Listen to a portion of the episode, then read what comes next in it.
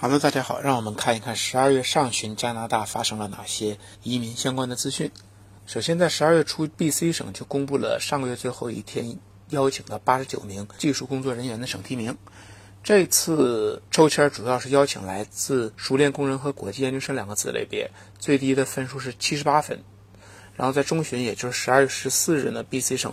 第二次发出了这个月的技术移民省提名，这个月科技工作人员的省提名，这次发出了七十一份邀请，最低分是八十分。那根据加拿大移民局官网公布数据呢，今年经验类移民占加拿大联邦快速通道项目的百分之八十五的配额。那么从一月到十月份，移民局一共向十万八千八百六十名经验类申请人发放了移民签证。另外，向省提名发出了一万两千五百一十四份的移民签证，占总配额的百分之十。那受影响最大的群体就是技术工人的这些申请人，这一类人群只有六千七百九十五人收到了邀请，占所有快速通道受邀人群的百分之五。这个比疫情之前大概少了九倍。那加拿大的十二月十日呢，还进行了一轮快速通道的抽签儿。邀请了一千零三十二人，这是自从二零一五年推出快速通道这个项目以来，移民局进行的三十八次省提名抽签之中最多的一次。呃，往常呢通常不会到一千份。另外排在第二多的是今年六月二十三日那次抽签，当时邀请了一千零二人。加拿大的劳工组织公布了一些信息。呃，信息表明，在加拿大的工作岗位呢新增了十五点四万个。那么上个月整个的增长超过了分析师预测的三点八万，而且超出很多，接近于十月份的水平。这这些增长将推动就业率。此外呢，失业率降到了百分之六，和二二零年二月份比，也就是疫情真正在加拿大爆发之前相比较呢，只有百分之零点三的差异。那即便如此呢，加拿大依然会面临。酒店、零售行业，包括医疗保健等行业的劳动力短缺问题。那曼尼托巴省在十二月二日进行了新的一轮抽签儿，三个省提名计划呢，一共邀请了四百三十八人，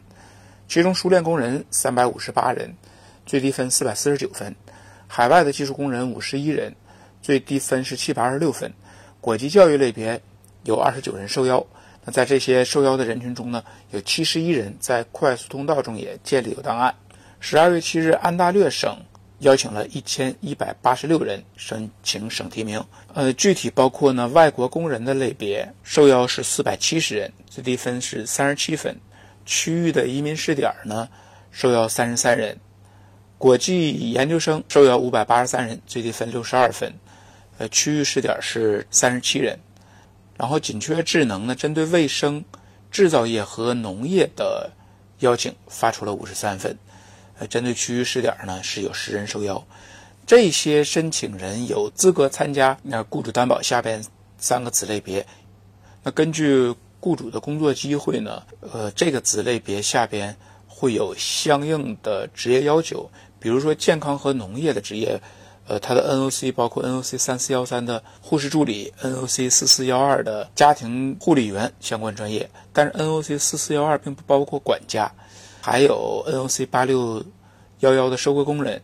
那制造业除了大多伦多地区之外呢，呃，有一些行业包括 NOC 九四幺幺的机械操作员，NOC 九四幺八的金属产品机器的操作员。然后 BC 省在十二月七日进行的省提名中，邀请了三百一十八人，其中有二百六十七份是通过常规的邀请，最低分是七十一到一百分之间。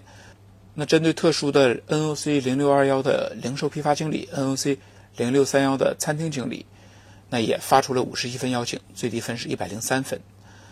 阿尔伯塔省在上个月的二十四日呢，邀请了一百名快速通道申请人。其实，在二零二一年呢，阿尔伯塔省一共提供了六千两百五十份移民的配额，那么到目前为止只发出了六千零九十四份。因为还有一次邀请的机会，这也是为什么这一次受邀人员只有一百人的原因。OK，以上就是十二月上旬加拿大移民的相关资讯。在今年的最后几天里边，我们将会把二零二一年整个加拿大的一个移民状况做一个整体总结。谢谢大家。